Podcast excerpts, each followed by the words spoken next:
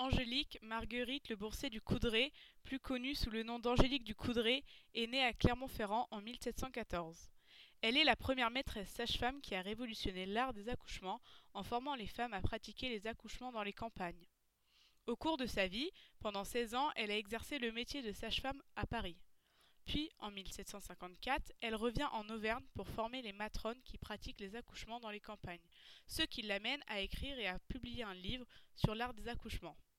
Pour les pratiquer, elle inventa le premier mannequin obstétrique. À l'époque, elle était une actrice importante au niveau du recul de la mortalité infantile.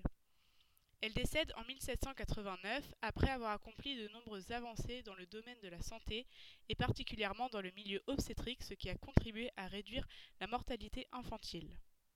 Peu de personnes se souviennent d'Angélique du Coudray alors qu'elle est une actrice majeure dans la médecine et la science. En effet, à cette époque, la mortalité infantile était importante.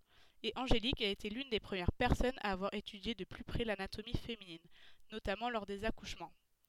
Elle a d'ailleurs fabriqué une machine obstétrique qui apprend l'art des accouchements. Cette machine a permis de réduire le taux de mortalité infantile et sans oublier de sauver de nombreuses femmes.